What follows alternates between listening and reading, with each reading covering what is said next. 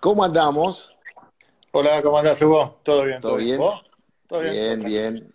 Acá viendo que se están conectando muchas compañeras y compañeros, así que vamos a, a dar un par de minutos para que nadie se pierda nada. ¿Cómo andamos? Dale, ¿Bien? Perfecto, sí, venía corriendo. Zona difícil, zona, zona complicada nos tocó en el, en el sorteo, ¿eh? Ah, En el, ¿Qué? el torneo. ¿De qué torneo? Del torneo de fútbol, de hoy. Se sorteó la liga hoy. Ah, no, no escuché nada. No, Boca, está con, con Lanús, con Talleres y con Newell's. Eh, Es el no grupo más parejo, es el grupo más parejo. Claro, sí, sí, no es fácil. Y- es fácil. Y arranca con Lanús, creo que de visitante. Mirá, eh, ahí va. Faltan Ya dos semanas pasa. para eso. Que está, Sí, está tan lejos el fútbol, esta, ha sido esta etapa. sí, Yo, ¿no? como, di- como digo siempre, nunca en mi vida pasé tanto tiempo sin una cancha de fútbol. No lo puedo creer, no lo puedo creer. Pero bueno, son cosas que pasan. Sí, Igual estamos, bueno, estamos preparados en la Copa, estamos preocupados por la Copa Libertadores. sí, igual una de las cosas que, que quiero que charlemos ahora, pero es, cómo cambia, cómo, cómo se pierde aquello, el, el modo de ver fútbol de antes. O sea, a una cancha llena, esto no va a existir nunca más en la vida, ¿no? Claro, o por lo menos no en los próximos, no en los próximos meses. Esperemos que sí, esperemos que sí. Ya parecemos todos River, viste, que con la cancha medio a llenar siempre. O sin Ahí está. Pablito Singerman saludando también, hablando de hinchas de River. Ah, ah, increíble, increíble. Van a ser local en todos lados los de River ahora. Se van a sentir local en todos lados. Pero no, es difícil. Aparte, yo soy un tipo que me encanta el fútbol, pero verlo en la cancha. Yo Claro, claro. No miro, yo nunca, pero nunca miro un partido de fútbol de Europa, de Barcelona, del Real de Madrid, jamás en mi vida miro fútbol por televisión y el fútbol argentino prácticamente nada. Eh, y me gusta ir a la cancha a ver a Boca. Para mí me pasa, no me gusta la selección tampoco. Me gusta el, el mundial, lo miro, pero ahí. Me gusta Boca y no podría ir a la cancha, para mí es mortal, es una cosa que no lo puedo creer. no lo puedo creer. Pero va, ya va a pasar, ya va a pasar. Vos sabés que estaba pensando cuando estaba charlando, estaba, te estaba escuchando a vos, y estaba pensando que hoy, hoy a la mañana, me fijaba cuando había sido la última vez que habíamos hecho una entrevista por acá, fue el 3 de junio. Sí. Eh, ¿Cuánto tiempo pasó, no? O sea, ¿cuántas cosas pasaron? Y lo que pensaba que, que te quería preguntar, a ver a vos qué, qué te pasa con eso, es, nosotros en aquel momento, cuando pensábamos en, en el futuro inmediato, pensábamos que esto duraba algunas semanas más, un mes, dos meses más. Si bien racionalizábamos, me acuerdo que en aquella charla comentábamos que se venían cambios en los formatos del laburo, pero con lo que tenía que ver con la vida no pensábamos que esto iba a ser así. Hoy, no sé si a vos te pasa, yo lo hablaba con muchos amigos esto, eh, hoy tenemos la sensación que, que la vida nos cambia, pero profundamente, ¿no? El modo de vivir, la cosa social, hablamos de la cancha recién, hablamos de los vínculos familiares, ¿no? Eh, ¿Qué te pasa a vos con esto de, de pensarte a vos eh, en el futuro de acá unos meses? Eh, ¿Te resulta raro? ¿Te sentís Sí, cómodo sí. pensando eso? A ver, es cierto lo que decís vos, al principio de esto, mes de marzo, mes de abril, uno imaginaba que duraba, por lo menos yo personalmente, dos meses. Me acuerdo que en su momento la UBA había reprogramado el calendario y arrancaba su ¿Te actividad académica en junio. Nos parecía tan lejos junio. Después ya cuando ya fuimos a mayo, yo personalmente ya, ya imaginé que esto hasta octubre, septiembre, octubre no, no se normalizaba. Y esperé que sí, que a, que a esta altura ya de octubre estaría todo normal, pero también es cierto que uno, yo por lo menos esperé que el grado de contagio no fuese tan alto como tenemos, porque también esperé que parte de la sociedad que no reaccionó como debería reaccionar, hubiese reaccionado mejor y no se hubiesen adelantado tanto los contagios. Pero sí, sí. Y hoy es al revés, hoy ya me parece, me cuesta imaginar volver a la anterior normalidad. Yo para mí ya esto es, es normalidad. Yo hoy tengo un ritmo de vida, en mi vida cotidiana, que no sé cómo, cómo meterla de vuelta en la actividad que antes tenía.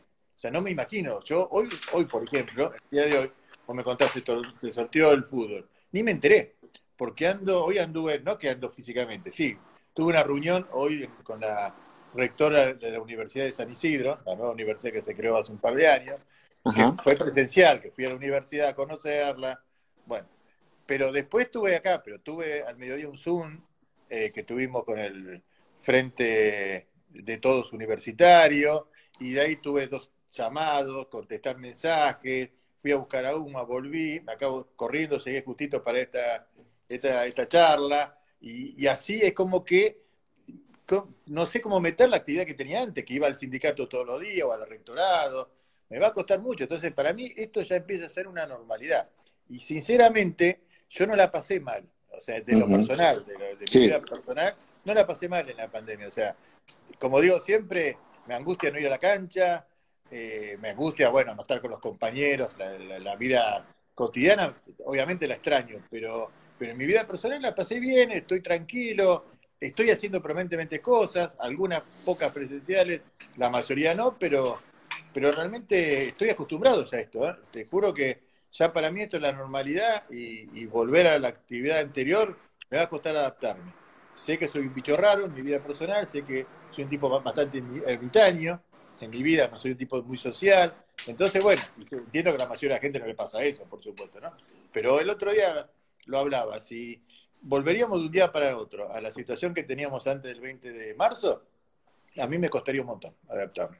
Realmente me costaría un montón. Y ahora la verdad que la estoy, la estoy pasando bien, estoy haciendo algunas actividades como tengo que hacer, personales, de laburo, y yendo mínimamente a reuniones presenciales cuando son muy, muy necesarias, y si no, a través de estar en mi casa, pero, pero conectado, y la verdad que, insisto, me va a costar, me está costando imaginar volver a, la, a como era antes. Soy un bicho. Yo pensaba, pensaba en la. Bueno, nosotros históricamente reflexionamos sobre la heterogeneidad de nuestro universo de compañeras y compañeros, porque el laburo no docente es un laburo que tiene un montón de matices, hay un montón de actividades diferentes, muy distintas unas con otras, eh, compañeros, compañeras con perspectivas muy, muy diferentes, eh, idiosincrasias de lugares de la UBA, eh, ni hablar en el interior del país, pero digamos, en nuestra propia UBA también con muchas diferencias. Y hoy tenemos una realidad donde tenemos, en principio, como tres tres grandes grupos. Tenemos las compañeras y compañeros de los hospitales, personal esencial, que no solo laburan más que antes, sino que laburan bajo mayor presión, y después quiero que charlemos un poco particularmente de, la situación de los compañeros de ahí, pero digamos, ese es un grupo eh, con mayor presión más porque tienen una amenaza que antes no existía. Y después están todos los que no son esenciales, que no van presencialmente, algunos laburan en forma remota y otros no. Entonces, es como una cosa muy diferente. Eh, ¿Cómo te imaginas que, esa gente se puede sentir eh, en referencia a su rol de laburante, a su identidad como no docente, a su vinculación con el sindicato. ¿Cómo, cómo te parece que se dan esos fenómenos en estas personas que están en esta tan distinta situación? No, no, como vos bien lo decís, es muy diferente la situación de los compañeros que hoy están en el frente de batalla, en los hospitales, y los que hoy están en sus casas, y los que están en su casa con actividad por teletrabajo y los que están en su casa sin ningún tipo de actividad. O sea, están los tres grandes grupos, como decís vos, y va a ser muy difícil de imaginar que vuelva todo a, insisto, lo mismo, que vuelva todo a la misma normalidad, al mismo nivel de laburo todo el mundo. Es complejo. Yo imagino que los compañeros asistenciales se merecen, ojalá se pueda dar y lo más antes posible, una, una etapa de trabajo, pero no unos 15 días de vacaciones, sino una etapa de trabajo mucho más tranquila porque la presión con la cual están viviendo, han vivido y vivirán, es realmente terrible porque nunca visto en la historia, por lo menos de, los últimos años que nos tocó vivir a nosotros, o sea, estos compañeros y compañeras están trabajando bajo una presión, una angustia, una con las necesidades que hay, con la falta de recursos, con la falta de insumos a veces, con, con la presión, con el peligro a la enfermedad, con la responsabilidad que siente el compañero de que si él se contagia, contagia a su familia, la culpabilidad que uno inconscientemente o conscientemente a veces tiene de contagiar a otro por la actividad que uno hace, a un ser querido. Realmente estos compañeros eh, va a ser muy, muy necesario que lo antes que puedan tengan una actividad de muchísima responsabilidad. No me imagino cómo, porque no se va a dar de un día para otro. Y los que están trabajando con teletrabajo, que ya están adecuados a este ritmo, muchos que sé que están bien y que están trabajando bien y conforme, otros que a lo mejor no tanto y tengan algunos problemas, habrá que ver cómo se adapta esta doble función. Y después los que no están trabajando, pensar en después de ocho meses. Y como te decía yo, yo como me acostumbré a esta vida, a este ritmo de vida, yo hoy hago las compras, lavo la ropa, cocino o ayudo a cocinar, eh, un montón de actividades que antes no hacía o hacía muy poco. Ahora me acostumbré a hacerlas mucho más, o a salir a hacer gimnasia. Y cuando vuelva, bueno, primero pasa a los compañeros, cada uno en su vida, en su casa, más tiempo con sus hijos, eh, hacer un montón de cosas que antes no hacía y que ahora cuando tenga que volver a trabajar siete horas va a tener que dejar de hacer, no va a ser fácil tampoco, ¿eh? la readaptación de los compañeros, yo muchas veces eh, charlando con otros compañeros diciendo va a ser muy difícil la vuelta al laburo de los compañeros que de repente hoy por hoy están sin hacer Va a ser muy complicado. Y algunos con, mal dicho dirán, eh, esto no quieren volver a laburar. No, no va a ser fácil, no es por no querer o por, o por tener ganas de no hacer nada, es porque es difícil. Son ocho meses y pensemos también que esto empezó en marzo, veníamos de las vacaciones, o sea, veníamos recién arrancando el ritmo de trabajo y nos agarró esto inmediatamente y es muy difícil volver al ritmo de trabajo para cualquier persona, tenga la edad que tenga, que tenga, se le va a complicar. Por eso que creo que nuestros sindicatos, los sindicatos en general y las autoridades también tendremos que tener mucha inteligencia eh, para, para armar realmente la vuelta. se han armado protocolos, se están armando cosas que tienen que ver con la seguridad de salud, pero la adaptación laboral creo que va a haber que laburarla muchísimo y tener mucha amplitud en cada, en cada lugar de trabajo, sea una autoridad con el sindicato, en una oficina con el jefe, el director, los compañeros. Eh, va, a ser una cosa que nunca vivimos, obviamente, y que va requiere mucho esfuerzo, mucha inteligencia y mucha eh, amplitud para poder hacerlo bien y que, no se, no, se, se le quede gente en el camino o no tengamos conflicto todos los días en todos lados. Esto que decís es muy importante porque eh, es una situación nueva en la que todos y todas tenemos que aprender, desde todos los lugares. Es decir, no sabemos cómo se hace esta vuelta al laburo.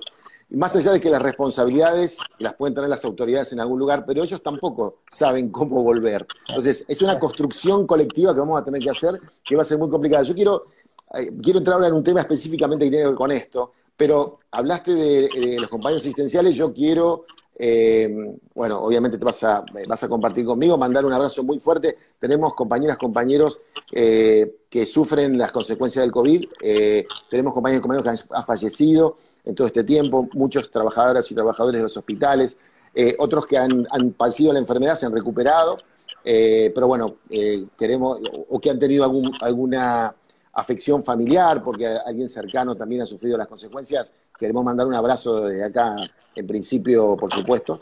Este, y lo que te quiero sí, preguntar, volviendo sobre lo que conversábamos antes, es esta cuestión del regreso, ¿no? Eh, eh, en estos últimos días, eh, a partir de alguna resolución del Consejo Superior, apareció la cuestión de algunas actividades que estarían por volver o volviendo. Bueno, tuviste charlando con el rector sobre esto, me parece que tu palabra al respecto va, eh, está, es muy esperada por la gente que nos está mirando, que son muchos y les agradecemos. Sí, sí, no, a ver, sí, primero compartir el, hecho de, del dolor que nos causa la pérdida de vida de compañeros nuestros, compañeras que conocimos hace muchísimos años, algunos no voy a nombrar a nadie, pero no, de ellos que los conozco hace muchísimos años, los he conocido hace muchísimos años, y te causa un gran dolor ver que, los hemos perdido, los, los que se han enfermado muchísimo de la estructura sindical también, y, bueno, y lo, difícil que es, ¿no? De los que estaban trabajando y los que no estaban trabajando y se han contagiado en otros lugares. nuestro compañero secretario adjunto, Luciano, fue uno que también se ha contagiado, el Sacarriz, o sea, gente del primer nivel de, la, de nuestra conducción que, le ha pasado, así que bueno, eh, Luciano es un tipo que se, ha cuidado, pero se ha movido, porque tiene una gran responsabilidad, hoy conduciendo, prácticamente conduciendo el sindicato, entonces, eh, y Elsa obviamente trabajando en el hospital, ¿no? O sea, realmente eh, nos ha golpeado muy duro. Con respecto a lo que vos planteás de, de la reunión con el rector y el tema este, sí, a ver, ha salido el protocolo de la vuelta, eh, yo he tenido una reunión importante con el rector y varias charlas telefónicas y realmente la, posición de la universidad, del rectorado, es muy clara, muy, muy, muy contundente. O sea, la Universidad de Buenos Aires eh, se adherió a todas las resoluciones que ha tomado el gobierno nacional, ha sacado resoluciones al efecto, hasta el día de hoy, hasta la última que salió del gobierno, el rector lo ha hecho, y está en las mismas condiciones que estábamos el 20 de, el 20 de marzo. O sea, eh, los únicos compañeros que tienen que trabajar son los que tienen que ver con las tareas eh, esenciales, que son en los hospitales universitarios y en las facultades del instituto que tengan que ver con tareas básica, como el cobro del sueldo, la seguridad, lo que estuvo funcionando hasta ahora. Solamente se han agregado dos tareas que ha aprobado el Consejo Superior que tienen que ver con los concursos docentes y con los pedidos de títulos de estudiantes que han egresado en forma virtual y que tienen que iniciar su trámite de pedido de título. A partir de estas dos actividades, cada autoridad de cada una de las facultades, en este caso, pues son actividades de facultades, tendrán que arbitrar un protocolo de vuelta con la menor cantidad de compañeros posible para garantizar que estas dos cosas, concursos y títulos, pueda funcionar y pueda, pueda darse respuesta. El resto de las actividades siguen como hasta el momento, y si algún instituto o alguna autoridad de algún instituto considera necesario, imprescindible, abrir una nueva función, una nueva actividad, una nueva cosa para hacer, lo primero que tiene que hacer es sentarse, en el caso nuestro, con los compañeros de la comisión interna, las autoridades, y acordar una propuesta en conjunto, de cómo sería, de qué manera, con qué gente, en qué horario, con qué tipo de actividad. Y después de ese acuerdo, elevar la propuesta al rectorado para que el rectorado la apruebe o no la apruebe.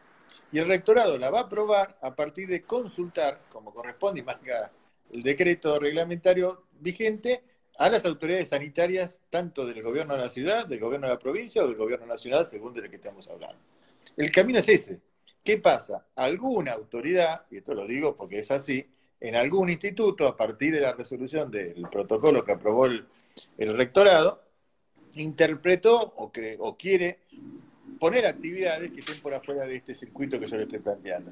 Y eso no se puede hacer, ya lo hemos hablado, se lo mandamos a todos los compañeros delegados, de que así no es.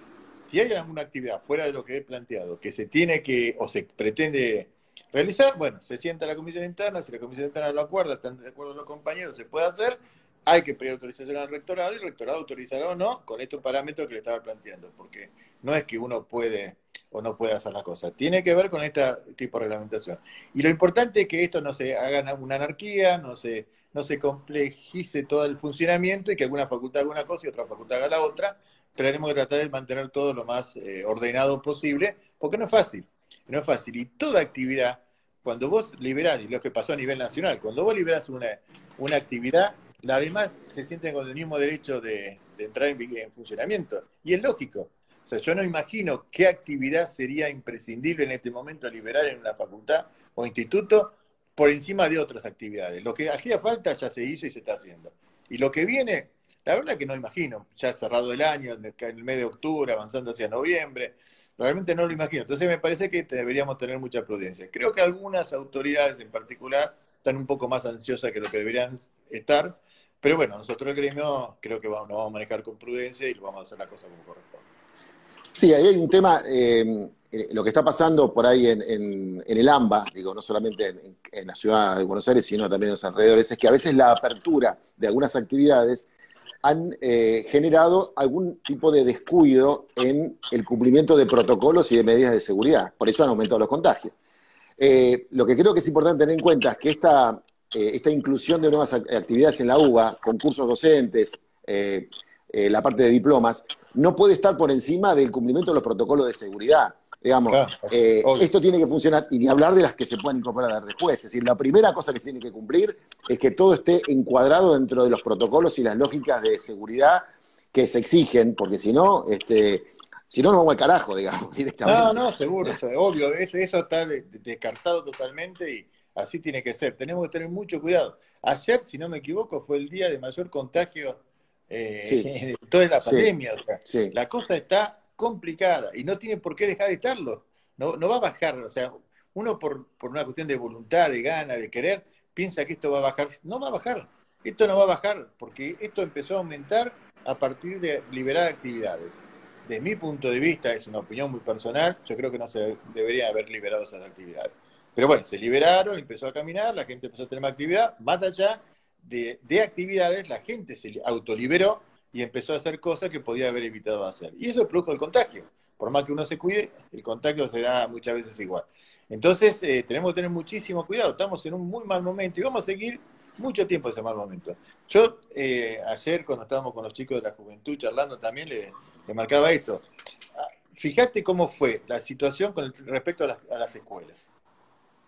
Hace dos meses viene una propaganda sistemática desde la televisión, petitorio de padres, yo tengo una hija en el colegio secundario en quinto año, los lo, WhatsApp de padres, petitorios pidiendo a las autoridades nacionales del gobierno de la ciudad que empiecen el colegio, bueno, el gobierno de la ciudad empezó que había que volver las clases, que la, educación es lo más importante, que no puede ser que los chicos tengan en sus casas, que hay que llevarlo a las escuelas, que lo que termina en quinto año o séptimo grado, que los que no tuvieron conectividad. empezó toda una campaña impresionante, salió por todos lados, le empezaron a pegar al gobierno nacional, a Trota, al ministerio, de que no permitía, no permitía, no permitía. ¿Qué hizo el gobierno hace cosa de 15 días, más o menos? ¿Qué hizo Trota? Convocó a todos los ministros de educación de todo el país y le dijo, bueno, cada distrito resuelva por las partes y de, habilite la, actividad. ¿Qué hizo el gobierno de la ciudad? Dijo, vamos a empezar las clases. ¿Qué quedó en definitiva? Después de todos esos petitorios, que la educación, que... Mi hija, que va a un, a un colegio en la ciudad de Buenos Aires, va una vez por semana, a partir del viernes de la semana que viene, ya avanzado octubre, a una actividad extracurricular de dos horas en el turno tarde. O sea, ¿Pero para qué? ¿Para qué? Va a encontrarse con sus compañeros que se puede encontrar en, el Palermo, digamos, en una plaza, se va a encontrar con sus compañeros para charlar de cómo vivieron estos siete meses, de cómo imaginan el fin de año y qué van a hacer de su vida en el futuro. O sea, nada que ver con la escuela, tiene que ver con la escuela, obviamente, pero nada que ver con la parte académica. O sea, el gobierno de la ciudad que tanto pregonó para la vuelta a la educación, no volvieron los colegios, ni van a volver de acá a fin de año. Y están, yo hablaba con Trota otra vez, y lo que están preocupados, el gobierno nacional, el gobierno de la ciudad y el gobierno de la provincia, es cómo arrancamos marzo-abril. Si en marzo-abril estamos en condiciones de volver a las clases. Y hay algunos sectores que están ligados a la educación que están planteando que las clases volverían, si todo anda bien, después de julio. Entonces, eso es lo que, lo, que, lo que digo que tenemos que tener muy en cuenta. Tomo este tema que tiene que ver con la educación, que es tan importante y que compete a nosotros. O sea, hoy no hay ningún tipo de, posibilidad de que esto se pueda avanzar y nos tenemos que cuidar muchísimo. Yo a la gente cercana le digo lo mismo. Tenés un día que salir por esto, por... sí, pero si un día no tenés nada que hacer, hacelo adentro. Totalmente. Si vos un día tenés que salir, por, pues tenés que ir a un médico, obviamente, porque tenés que ir a hacer compras o porque tenés que, no sé, está todo bien. Ahora, si no tenés nada que hacer, hacelo adentro, no lo hagas afuera. Porque la situación es, riesgosa, es complicada y, no tiende a, bajar. Y si empieza la vacuna, que ojalá que empiece, y estoy muy esperanzado que antes de fin de año tengamos ya, se empiece a, por lo menos a vacunar a los que más necesitan, claro. Eh, eh, o principio del año que viene, igual va a ser todo un proceso de varios meses de que se vacune todo el mundo, que veamos que tenga efecto, dice que tiene que haber. Por lo tanto, tenemos que acostumbrarnos que esta vida que estamos viviendo y este cuidado que tenemos que tener va a durar mucho tiempo más y, a nivel laboral pasa lo mismo. O sea, nosotros tenemos, yo te decía, recién estuve reunido con la rectora de la Universidad de San Isidro, es una universidad nueva que está en crecimiento, y ella me decía, nosotros eh, estamos pensando que la apertura de marzo no va, no va a ser, no vamos a arrancar marzo abril con las clases. Y estamos viendo cómo fortalecemos la actividad por tele, por distancia, vamos, por, claro, claro, claro. Por esto para, tratar de, que los chicos no pierdan, que esta universidad que está creciendo pueda seguir creciendo, pero, pero es muy, muy difícil, muy difícil está la cosa. Sí, ahí, este, bueno, claramente estamos hablando de las clases presenciales, ¿no? Porque en lo real eh, los, maestros y las maestras están laburando, profesores, muchos profesores de la universidad que están laburando vía Zoom, Que, es una, metodología muy complicada, muy difícil, porque no están preparados para eso, porque a los maestros y a las maestras no se los preparó para dar clases de una pantalla. Entonces, este, es un laburo muy fuerte. Nosotros también queremos reivindicar el laburo de los compañeros y compañeras docentes, este, que también tienen una situación bastante complicada. Y quiero cerrar con esto, de este tema. Eh, compañeras, compañeros que por ahí reciban alguna sugerencia o exhortación de autoridades para volver a laburar, manéjense con las comisiones internas, las internas, las delegadas, los delegados saben cómo, cómo, digamos, cuál es la lógica política con la que se está manejando esto a partir de lo que acaba de explicar Jorge, así que eso tiene que dar tranquilidad y volvemos a decir que lo principal es que se respeten las condiciones este, de, de sanidad, de seguridad para que no haya ningún problema. Vamos a otro tema, vamos, a hablar de un tema que está, muchos de los que nos están viendo, o la mayoría, deben estar esperando que hablemos, que es de plata. Vamos a hablar de plata. Este, hace algunos días atrás eh, anunciamos la, firma de un acuerdo paritario que establece un incremento del 7% en los saberes del mes de octubre. Bueno, ¿cómo se gestó esto? ¿Cómo lo ves? ¿Qué te parece? Todo tu Mira, sí, eh, la verdad que la situación económica del país es desesperante y eso todos sabemos que la situación económica del país como país, como sociedad, está complicada, eh, los índices de pobreza, de indigencia, de desocupación han aumentado, pasa en Argentina, pero pasa en el mundo. O sea, los países más desarrollados, que mejor están económicamente, les ha pasado lo mismo. En dos puntos más del Producto Bruto, dos puntos menos, están todas las economías del mundo han caído. La Argentina también, es obvio que ha pasado, y la Argentina, sí podemos decir, venía de una etapa de una situación económica muy complicada. Entonces, eh, estamos más golpeados que mejor otros países. Eh, pero hay países más golpeados que nosotros también, ¿no? Pero estamos golpeados, y eso, eso es verdad. Entonces, la situación es muy compleja. Entonces, la angustia que vivimos todos en la sociedad, tenemos la economía destruida, tenemos... Y se nos complica porque, bueno, nosotros los no docentes tenemos asegurado nuestro trabajo, cobramos el sueldo todos los meses, sabemos que tenemos estabilidad, pero todos tenemos un, hermano, un hijo, un padre, un amigo que se quedó sin laburo, o que perdió su laburo, que bajó considerablemente sus ingresos por distintas razones. Entonces la situación económica nos complica todo. Nosotros, hablando de nosotros ahora, realmente encaramos el año con mucha expectativa. Sabemos que los años anteriores eh, perdimos eh, salarialmente con la inflación, eso hay que reconocerlo. No perdimos tantos como otros sectores, tenemos un trabajo que hiciste vos, Hugo, que está muy claro, donde nuestros salarios básicos el último año, 2019, eh, no perdimos tanto, y eh, hay que verlo técnicamente, pero, pero tuvimos alguna recomposición. Perdimos, sí, pero no tanto como pensamos que perdimos. Pero bueno, la situación, realmente no, no pasamos cuatro años bien y realmente no estábamos bien. Este año, a partir de este año, nosotros teníamos la expectativa de decir, con el nuevo gobierno, vamos a tener una importante recuperación. Sabíamos que teníamos que esperar. Yo me acuerdo que un día vez me encontré con el presidente en un avión y me dijo, Jorge, te pido por favor, esto fue en el mes de febrero, parece ya una eternidad, enero, febrero, y me dijo, te pido por favor que nos aguanten el primer semestre, que tenemos que ordenar las cosas, pero te prometo que a fin de año vas a estar contento y vamos a estar bárbaro. Vamos a recuperar, me dijo, vamos a recuperar, aguantarnos al principio, aguanten hoy, y por supuesto vamos a aguantar, sabíamos que me la mano, bueno, nos cayó la pandemia y esa esperanza que teníamos de decir que el 2020 era el primer paso de una recuperación salarial, el convenio colectivo de trabajo en el nivel salarial igual como lo teníamos en el 2015, que hubiese sido importante, la verdad que no se dio y evidentemente ahí quedamos. Ahora, si nosotros contamos a partir de la asunción del nuevo gobierno, a partir del mes de enero, que la inflación hasta la fecha actual es del 22%. 22,3, 22,3. Y nuestra recuperación salarial fue, o nuestro aumento de salario fue a partir de marzo en cuatro cuotas, 16%, y ahora en el mes de octubre un 7%, tenés un 23%, estamos empatados con inflación, teniendo en cuenta que la inflación se va sumando mes por mes y nosotros ya en el mes de marzo teníamos, teníamos un 9% de aumento. Por lo tanto, la fuimos llevando.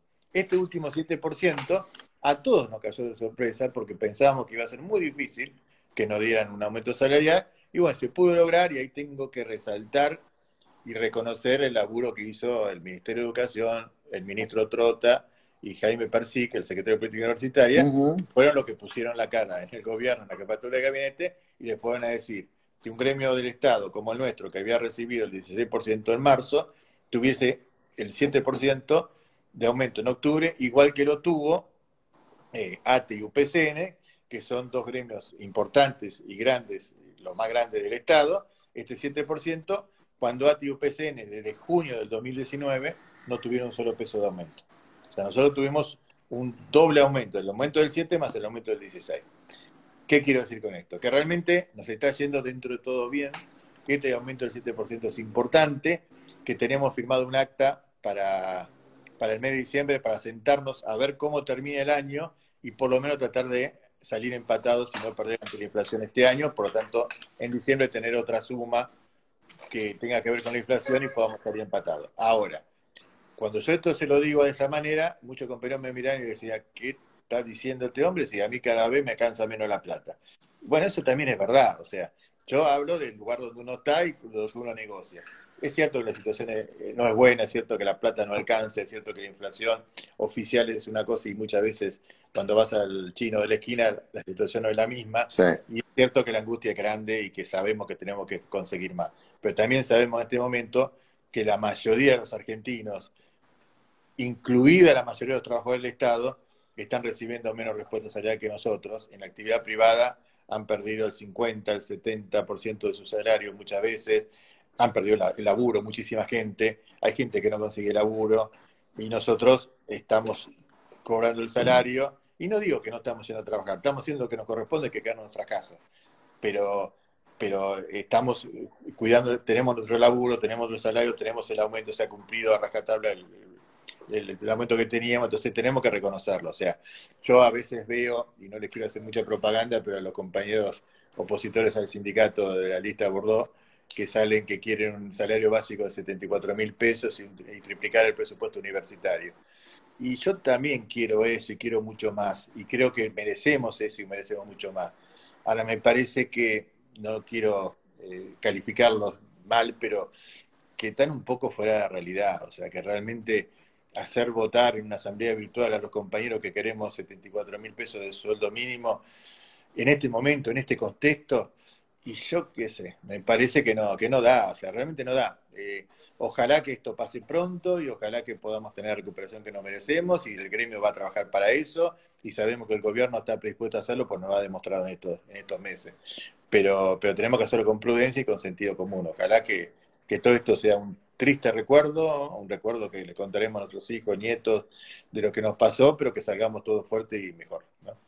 Sí, sobre esto hay, dos cosas que me parece importante señalar. Una es que es importante quedarnos con la película y no con la foto. Es uno dice 7% y suena como poquito, eh, pero tiene que mirar todo este proceso del que vos estás hablando.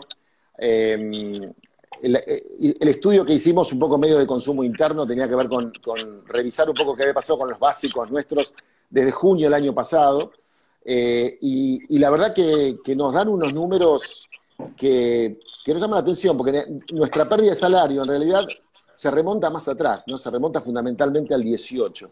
Eh, nosotros, por ejemplo, eh, la inflación desde junio del año pasado a, ahora a septiembre fue del 51,6. Este, y nuestros, nuestros básicos en, en, todas las categorías aumentaron arriba del 62%.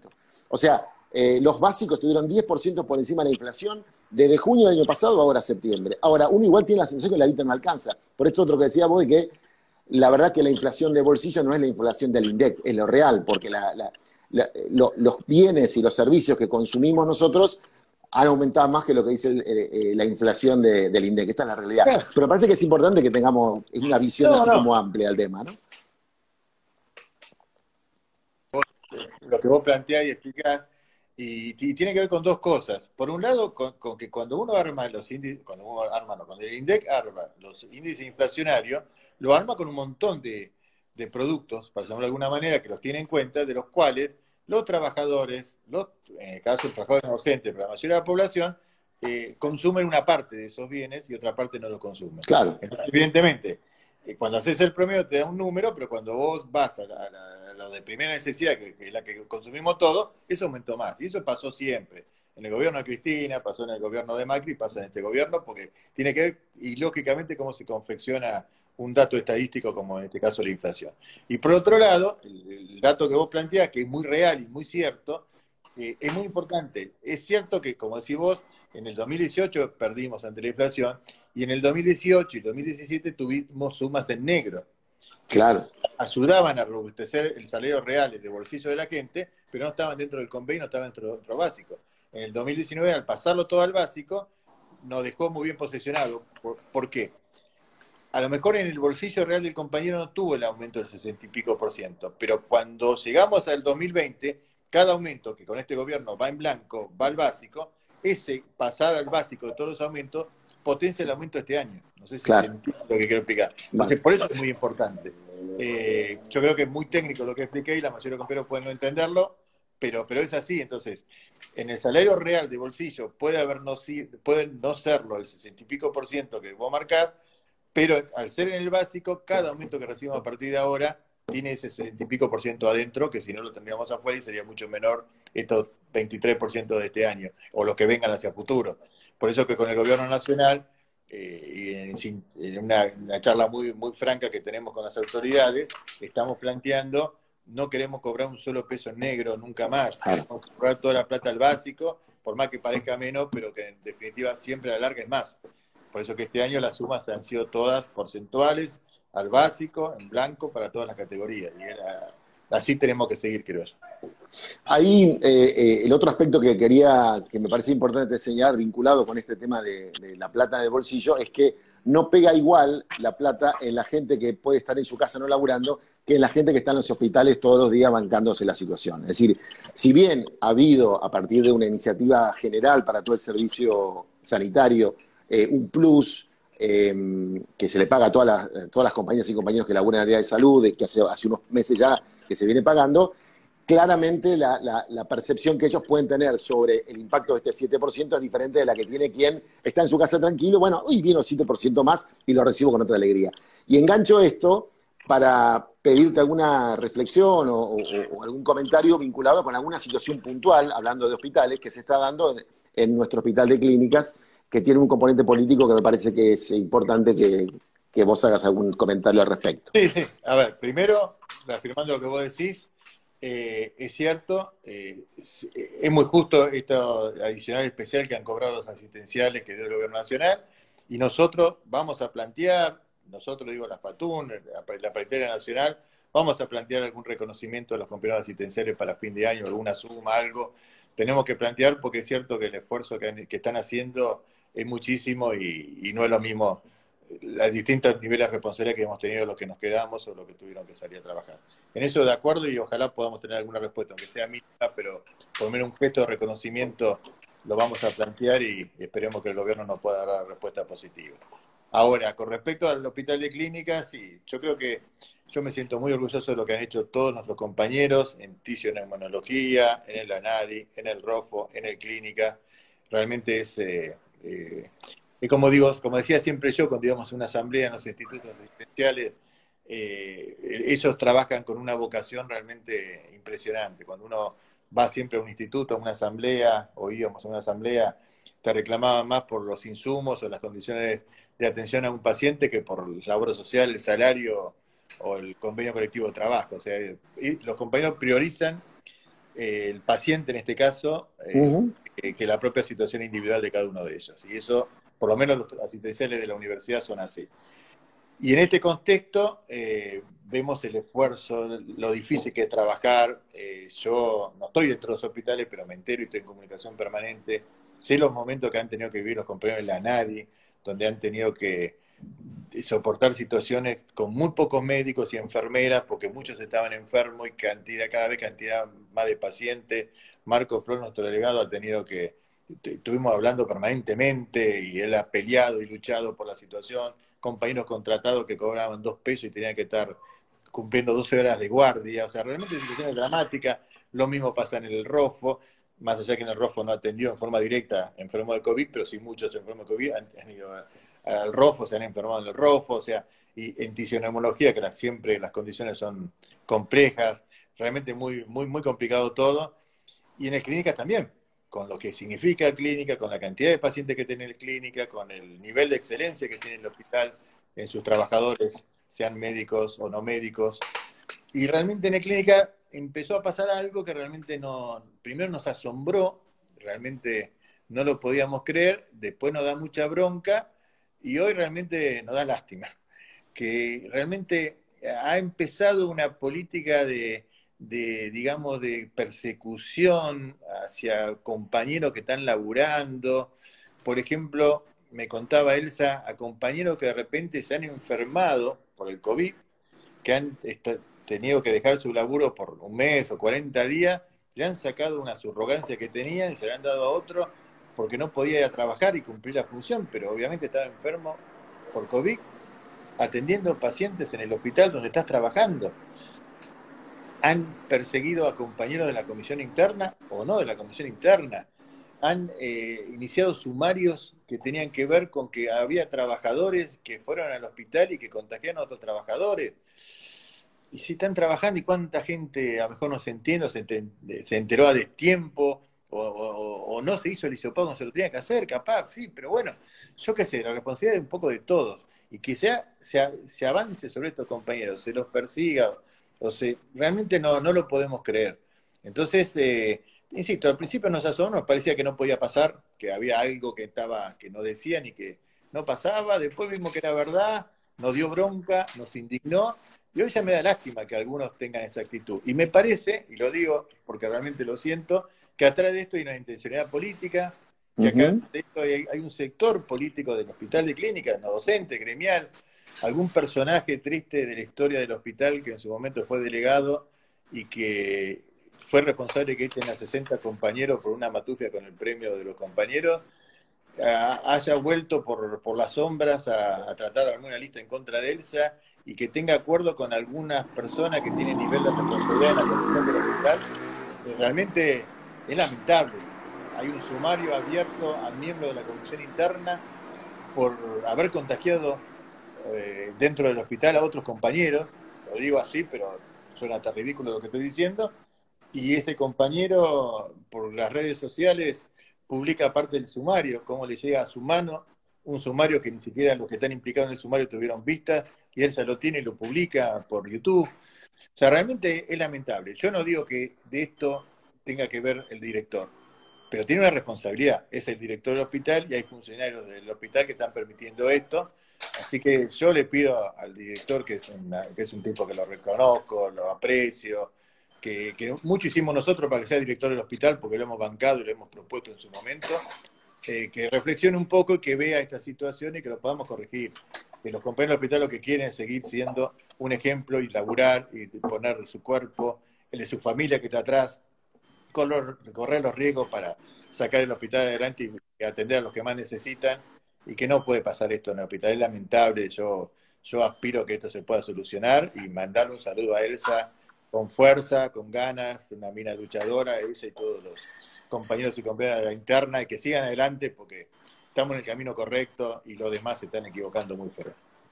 Sí, yo creo que, lo terrible es eh, cómo alguien equivoca al enemigo. Hoy está claro que el único enemigo que hay es el COVID y, no estamos peleando entre nosotros cuando en realidad habría que pelear contra el virus. Eso, es como absurdo, ¿no? Sí, sí, sí. pero es, la, yo la otra vez charlé algo con el rector este tema y realmente eh, parece mentira que pueda pasar. Igual estamos hablando de una minoría, estamos hablando de algunos personajes risueños y que, que ya la mayoría del hospital lo dejará de lado si alguien piensa que con esto van a desgastar a la comisión interna, van a desgastar a ELSA, le van a ganar las elecciones de comisión interna, están delirando, que se queden, sería bueno que, reflexionen. Pero bueno, yo qué sé, hay que superarlo, hay que seguir adelante, hay que sacar las cosas adelante y hay que seguir sintiendo el orgullo cada compañero del hospital que lo tiene, de saber que está haciendo algo que va a quedar en la historia y, que va mucho más allá de estas pequeñas pavadas que, a veces suceden.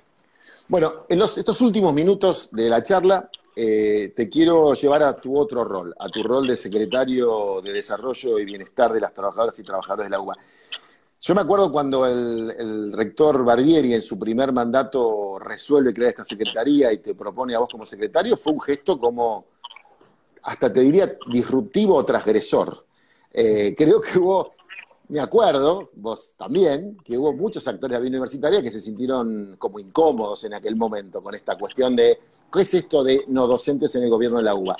¿Crees que después de ya un periodo y medio, casi dos, eh, la UBA se acostumbró a que exista eh, la Secretaría de Desarrollo o tu Secretaría, como le decimos nosotros, o todavía, todavía no? Fue, fue, algo transgresor, eh, no solamente en la UBA, en el propio sindicato hubo muchos compañeros que, realmente le costó mucho entenderlo y, y a mí lo personal sabía que era una apuesta difícil que podía salir bien y podía salir mal. Era difícil, no que los docentes estén en el gobierno universitario, porque eso es algo que creo que es muy difícil que, se discuta hoy por hoy, que todo el mundo lo tiene como, algunos asumido que es un derecho y otros eh, algo que, bueno, no lo pueden evitar, algún sector medio gorila que la universidad todavía tiene, pero sino que el secretario general del sindicato sea parte de la gestión de donde está el rector, que sea a lo mejor parte de la patronal y de, eso es lo que realmente es difícil. Yo creo que la experiencia fue muy buena, mejor de lo que uno podía imaginar y que nos dio respuestas muy importantes a los trabajadores no docentes en su conjunto y al gremio en particular, porque yo ocupé ese lugar porque lo ocupó a PUBA, eh, siendo no docente y representando a los no docentes. Eso potencia el rol del sindicato, de representar en su conjunto a los compañeros y que un no docente esté sentado ahí. Yo creo que fue una apuesta muy buena y hoy para hoy ya es una cosa que ya esa discusión pasó de lado. Sigue habiendo muchos sectores, o algunos sectores de la universidad, que yo los considero muy gorilas y retrógrados, sigue molestando que un trabajador no docente pueda discutir de igual a igual con un estudiante, con un docente, con una autoridad, cualquier cosa que tenga que ver con la universidad. Las hay, cada vez menos por suerte, y le chocará, y le chocará ver un, consejo, un, docente sentado en un consejo directivo, en el consejo superior, y discutir mano a mano con, con los demás. Pero esos son las minorías que todavía están dando vuelta y que cada vez son menos. Pero hoy está, está instalado. Para mí es, es, algo muy importante, eh, que espero que nunca más haya un gobierno universitario sin estar un docente sentado en esa secretaría, como también puede estar sentado en otras. Porque ¿por qué no puede ser secretario haciendo uno docente, o secretario de extensión universitaria, o secretario de cualquier otro rubro? Y también, ¿por qué no algún día ser un, rector o un vicerrector? Nosotros conocemos que en algunas universidades públicas de Latinoamérica el cargo de vicerrector, existe el cargo de vicerrector administrativo y, y lo es un docente. ¿Y por qué no llegar algún día a ser un rector? ¿no? Hoy por hoy vamos a discutir eh, en la Argentina, pasada esta, esta crisis, una nueva ley de educación superior que va a discutir un nuevo modelo de universidad. Y ya esa universidad cerrada dentro de un, de un edificio, creo que va, creo y aspiro a que deje de existir y, que, que se abra la comunidad, a la sociedad y de esa manera los roles que cada uno tengamos que cumplir dentro de la universidad pueden ir cambiando. Yo rescato el modelo de la Universidad Argentina, que es un ejemplo en el mundo, pero creo que puede ser mejor todavía y que creo que puede ser más amplio. Entonces, en ese contexto, esta secretaria tiene que ver con esto. Humildemente tiene que ver con esto, con ampliar el gobierno universitario a los no docentes y que los no docentes tengamos un puesto de poder real, formal, dentro de la universidad como el que ejercemos en, esa, en ese cargo. Y de ahí hicimos muchas cosas. Eh, vos recién decías el doble rol, y es el mismo rol. Yo me siento el secretario general de APUBA en la Secretaría. Eh, y hemos trabajado mucho, la mayoría en conjunto, el sindicato con, con la Secretaría. Vos sos el prosecretario de esa Secretaría y, estás hoy por hoy haciendo, en este, en este periodo de estos cuatro años actuales, mucha más gestión que yo, porque yo no, no, no he podido por el tiempo, y, y has evidenciado y, y, te has demostrado vos mismo todo lo que se puede hacer y todo lo que podemos hacer hacia el futuro, así que realmente espero, aspiro que siga siendo así por mucho tiempo más y que siga existiendo la Secretaría y siempre es un compañero docente sentado ahí. Así que muy contento de, haber transgredido y haber salido bien la situación. En algunas otras universidades a nivel nacional han buscado tomar el ejemplo, han hecho repetido cosas similares, se ha hecho en varias facultades también, a lo mejor en cargos de dirección general, cosas por el estilo, pero también a nivel político. O sea, yo creo que, que va a avanzar y avanzaremos mucho más en el tema y tenemos mucho trabajo en carpeta, hemos difundido en estos días, tenemos este convenio con escuelas y con, escuelas. educación que, que nos apasione, que nos abre muchas expectativas de crecimiento, de hacer tareas realmente muy importantes, que, que, bueno, que la pandemia nos tiene prácticamente paralizados, pero que cuando esto pase, poder largarnos a, a trabajar en, esto, que, que, lo vamos a hacer dentro de la universidad, pero dentro de Argentina, pero también a nivel internacional desde la Contúa. Así que realmente hay para hacer muchísimas cosas y a partir de la Secretaría pudimos lograr eh, tener espacios en la universidad reales como el campo de deporte que tenemos en veterinaria, como el campo recreativo que hemos logrado en Ciudad Universitaria, administrar el presentacionamiento, o sea, ocupar espacio como parte de una estructura de poder que los docentes no, teníamos vedad y que a partir de esto podíamos avanzar un montón, más que nunca en la historia nuestra del sector. Bueno, y la última, porque nos vamos a quedar sin tiempo, un par de minutos, eh, lo mencionaste al principio de la conversación de pasada, pero bueno, eh, la universidad pública en general tiene una fuerte vinculación con la vida política del país. Claramente, en los 70 fue la, juventud peronista, en el regreso a la democracia fue la franja morada, eh, y hoy se está empezando a generar un espacio también de contención política este, dentro del espacio dentro de la vida universitaria, como es el Frente de Todos Universitario. Que te, vos tenés algo que ver, si estás involucrando en eso, cerremos la charla haciendo algún comentario sobre qué laburo se, estás viendo por ahí. Sí, sí. Eh, la universidad pública, eh, insisto, es, un ejemplo en el mundo, pero creo que ese ejemplo del mundo eh, lo podemos mejorar, lo podemos ampliar, podemos hacerla cada vez mejor. Hacerla cada vez mejor no quiere decir solamente formar mejores profesionales, que bienvenidos que lo sean, sino que cumpla un rol en la sociedad y que le dé respuesta al conjunto del pueblo. La universidad pública es de los 45 millones de argentinos, eh, del que estudia, trabaja o es docente en la universidad como del que en su vida pasará cerca de la universidad, porque es de todos y tiene que darle respuesta al conjunto de la sociedad. Nuestro gobierno tiene esa idea, tiene la idea de reformular la universidad para adelante. Entonces, los que nos sentimos parte del gobierno, que formamos ese espacio, que trabajamos y militamos dentro de lo que es el Frente de Todos, el peronismo, el quinerismo, como cada uno le quiera llamar, eh, tenemos la obligación de organizarnos, de nuclearnos, de intercambiar ideas, de formarnos y de poder llevar una propuesta bien clara a la sociedad y al país en general. Para eso se creó el Frente de Todos Universitarios, de todos y todas universitarios, que somos militantes, docentes, estudiantes, no docentes, autoridades de lo que es la, las universidades, las cincuenta y pico de universidades públicas se ha dado un modelo de organización, a mí me han invitado a participar y a formar parte de esa organización, lo estoy haciendo muy feliz y muy contento, representando a los no docentes, y uno más, porque hay varias universidades, pero trabajando en lo que es la organización. Y bueno, estamos armando un gran acto para el día 22, 20 de, de noviembre, que es cuando se conmemora el no arancelamiento universitario durante el gobierno de Perón. Eh, que fue el último gran hito después de la reforma universitaria que le permitió la gratuidad a, los estudiantes para ingresar a la universidad. Eh, bueno, se va a hacer, creo que en, Jujuy, un acto que esperemos sea presencial, pero que se va a difundir por redes a todo el país. Y hoy hay trabajando ya muchísimo, pero mucho. Otra vez se hizo un Zoom de lanzamiento y había 2.000 personas inscriptas. Ah compañeros y compañeras docentes, estudiantes y no docentes, y hubo un límite de 2.000. Si tuvieron 2.000 no podía entrar más. Y hoy tuvimos una reunión organizativa y casi había 100 personas trabajando en la organización. Así que realmente, y el objetivo es respaldar y fortalecer a nuestro gobierno, pero también armar una propuesta de, de universidad que queremos de acá hacia adelante, porque hay que reformularla y hay que mejorarla. Entonces, eh, estamos elaborando. A mí me tocó soy uno de los cuatro representantes de la UBA.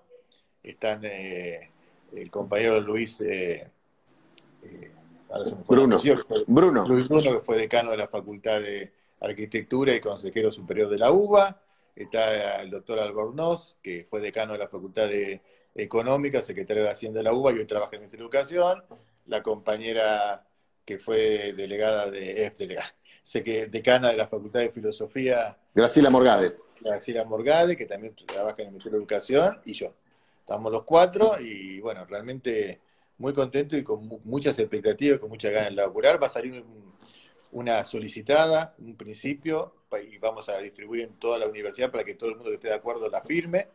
Y también, bueno, se van a hacer mesa de trabajo. A mí me tocó trabajar una mesa hermosa. Voy a ser el coordinador de la mesa, el moderador, que tiene que ver con la con el estatuto universitario, con el modelo de universidad, así que para, para este siglo, así que realmente es una, creo que la mesa que más me gustaba, me tocó la suerte de estar ahí.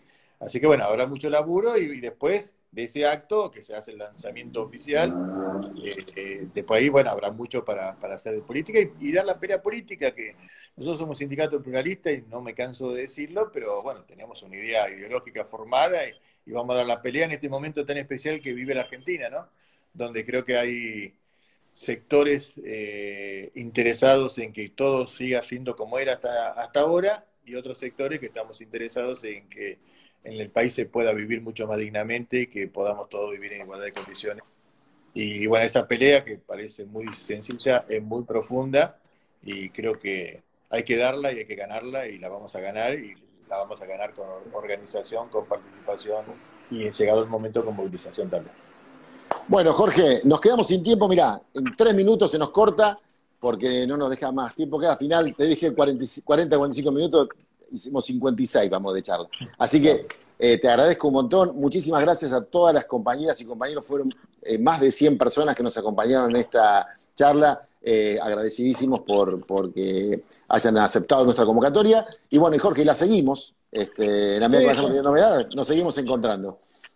Por supuesto, cuando quiera, Hugo, la verdad que es un placer charlar con vos, como hacemos todos los días prácticamente, pero te daré contacto con compañeros, como decía ayer cuando estuve en el otro, la otra charla con los compañeros de la juventud, veo que escriben los compañeros abajo, no llego a leer ninguno porque no me pongo los anteojos, no sé quién escribió, pero le mando a todas las compañeras y compañeros un saludo muy grande eh, y decirle que bueno, ojalá nos podamos ver pronto, ojalá nos podamos abrazar, ojalá podamos comer un asado, ojalá podamos estar en una asamblea, en una reunión, pero ya se va a dar y, y así va a ser y mientras tanto, cuídense compañeros y compañeras que la cosa está difícil. ¿eh? Y cuidemos a nuestra familia y a la sociedad. Y tengamos esperanza que, que el mundo va a ser mejor y que los trabajadores no docentes vamos a vivir dignamente. Muchas gracias a todas y a todos. Esto fue un nuevo programa de Con Vos y estuvimos con el secretario general de APUA, con Jorge Enro. Chau, chau, hasta la próxima.